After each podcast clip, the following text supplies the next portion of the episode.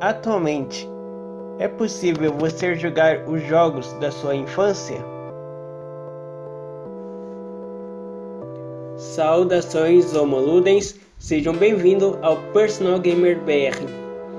Nesta última semana, eu estava produzindo meu e-book e já posso adiantar para vocês que ele está incrível.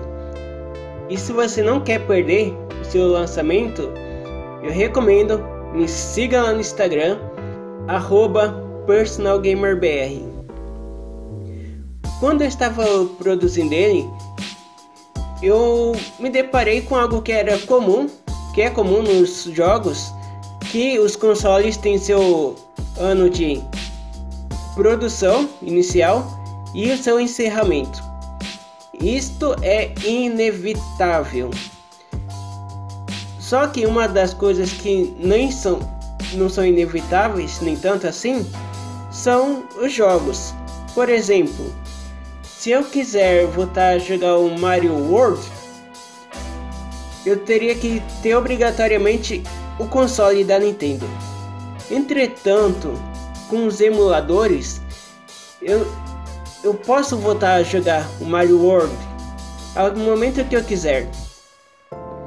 E eu vou me divertir tanto quanto na minha infância.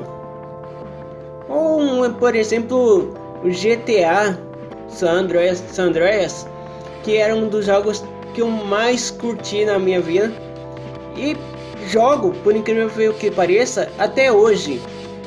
Claro que hoje é mais, como diria, uma visita ou outra, para fazer uma zoeira, Entretanto, eu me deparei que nessas últimas duas gerações é, os jogos eles têm um foco no online.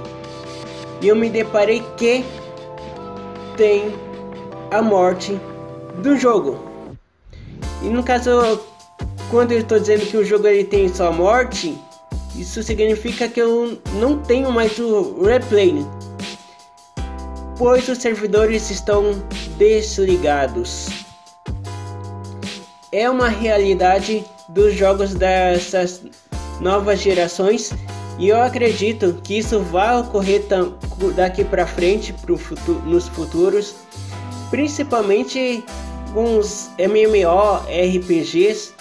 Se você é um jogador de computador, você sabe que é uma coisa muito comum isso ocorrer, que é os desligamentos dos servidores por falta de jogadores.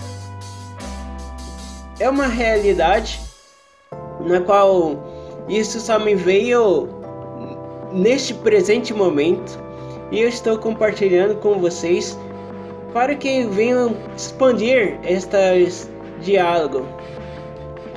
Por fim, eu Agradeço a todos que ficaram aqui até aqui, né? Desejando que a força esteja com você.